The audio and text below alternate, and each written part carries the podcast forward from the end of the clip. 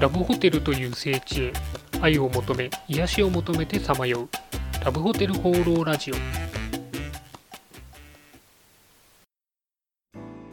はいということで今週も始まりましたラブホテル放浪ラジオ第92回パーソナリティのラブホテルファンブログ管理人です。ちょっとですね今年は花粉がひどくてですねえっと最近寝ても覚めても花粉に苦しめられています。なんか会社でも同じことを言っている人がいてえー、なんか本当に今年はひどいのかなというふうに思ってます。であまりにもあのですねひどかったので、えーと、布団用の掃除機というのを、え買ってみました。まあ、これではですね意外と効果的でやっとあの寝室の花粉のあのひどさから解放されたんですけれどもあのクローゼットもですね花粉にやられておりましてこれからあの冬物を出すのにですねちょっと難儀するかなというふうに思っていますあの早くですねこの秋の花粉が収まらないかなと最近思っている次第ですえー、それでは今週もよろしくお願いします。今週も気になったラブホテル情報はい、ということで私が独断と偏見で今週気になったラブホテルに関する情報をご紹介するこのコーナー。今週のテーマはこちら。ラブホテルの先祖は非日常感をどう生み出したかです。えー、前回に引き続きですね、え、文化史研究者である三橋純子さんのブログからえー、ラブホテルのご先祖様にあたるですね、えー、まあ、連れ込み旅館と言われる旅館がですね、えー、非日常感をどう生み出していったかについてお話ししたいと思います。あの参考にするのがですね、この三橋さんのブログで、え論考1950年代東京の連れ込み旅館についてという記事になります。えそこにはですね、その後あのラブホテルに進化していくですね、旅館が、まあ、設備とか立地とか、名前でこうどういうふうに非日常感を出したかみたいなことが書かれています。で、まあ、この記事を読んでですね、最初に思ったのが、このラブホテルのご先祖様、もう非日常感をいかに作るかについてすごく苦労していてですね、えー、これはすごい今のラブホテルにつながる姿だなというふうに思いました。えー、まあ、具体的にお話をしていくとですね、まず設備ですね、えー、テレビとか暖房、冷房とかがもう戦後すぐの時代にですね、えー、入れてうちはテレビあります暖房ありますみたいなのをあの広告で歌ってるっていうとこで、まあ、すごいなと思いましたね、まあ、今でもねあの9インチ型テレビとか岩盤浴とか、えー、ゲーム機ありますみたいなのもすごくあのホームページでラボホテルさんいろいろ宣伝されてますけどやっぱりあの昔からこの最新の電化製品とか設備っていうのはすごく訴求力があるのかなというふうに思います。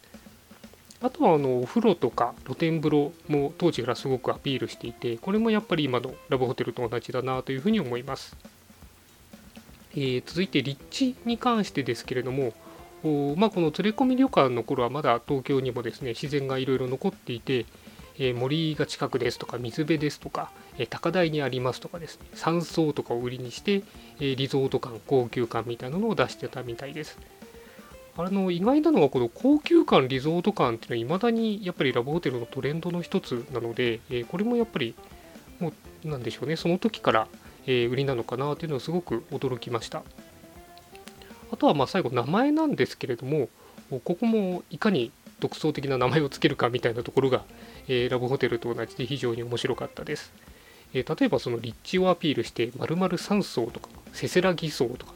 え、そういったところでも名前からうちは、えー、なんか高級ですよみたいなのを出してたりとかがあるみたいです。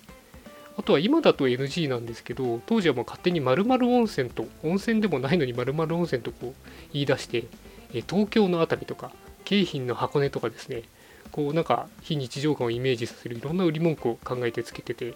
えー、すごいなというふうに思いましたあとなんかラクダとかヤシの木を使って南国風の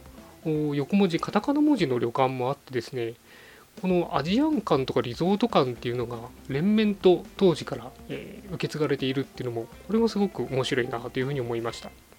ということでですね、えー、連れ込み旅館の論考を読んでいると今のラブホテルにつながる非日常感みたいなところがこうあってですね非常にこのご先祖様すごいなというのを改めて感じました。えー、ということで今回はラブホテルの先祖は非日常化をどう生み出したかについてのお話でした。はい、ということでラブホテル放浪ラジオ第92回いかがでしたでしょうか？あの1個補足なんですけど最後のあのラクダとかヤシの木の話はあの看板の絵に書いてあるというだけで実際にいたわけではないのですいません。えっ、ー、と補足説明させていただきます。はい。えーまあ、あと全然話は変わるんですけど最近あの在宅勤務が多くなりまして、えー結構ですね豆をコーヒー豆を買ってですねフィルターで飲んでたらですねちょっと飲みすぎて胃の調子が悪くなってしまいましてあの皆さんもあのコーヒーの在宅勤務時のコーヒーの飲みすぎにはぜひ、はい、お気をつけください。えーそんなわけでこの番組ではラブホテルに関する疑問質問番組への感想何でもお待ちしていますお気軽にメールまたはコメントフォームから投稿いただければと思いますえーまたこのラジオの台本に書籍だけの裏話管理人の一言を収録したラブホテル放浪ラジオ台本集その1も Amazon Kindle で好評発売中です。よろしければぜひお手元に取っていただければと思います。それでは今週も良いラブホテルライフを。管理人でした。